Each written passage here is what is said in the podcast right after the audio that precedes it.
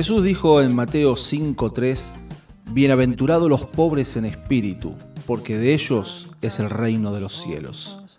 Al leer este pasaje surge la pregunta, ¿qué quiere decir pobres en espíritu?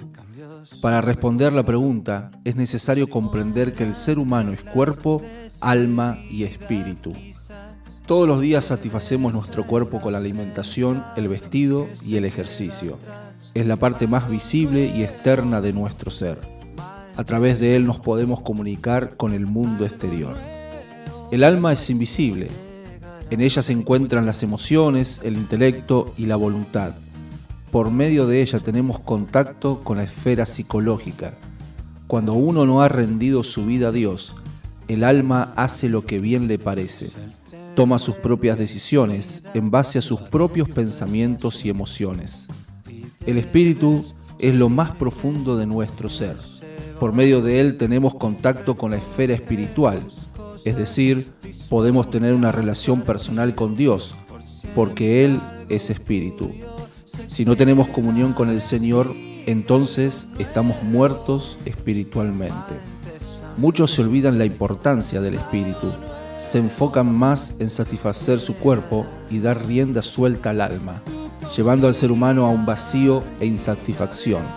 Es por esta razón que Jesús enseña en el Sermón del Monte los pasos para desarrollar cualidades del seguidor de Cristo. El primero es indispensable para ingresar al reino de los cielos. Esto se refiere a la pobreza espiritual. Entonces, ¿qué quiere decir pobres en espíritu? significa reconocer que necesitamos de Dios, que no somos nada si no lo tenemos en nuestra vida. A pesar de que tengamos riqueza, fama o poder, sin Él estamos muertos espiritualmente. Considerarse mendigo espiritual refleja nuestra carencia humana. Te invito a reconocer la necesidad que tienes de Dios. Rinde tu vida a Él. Cuando hacemos esto, el Señor viene a habitar en nosotros, nos da una nueva vida y un propósito para vivir. Es así que podemos estar completos y ser bienaventurados. Y recuerda que con Dios algo nuevo va a empezar.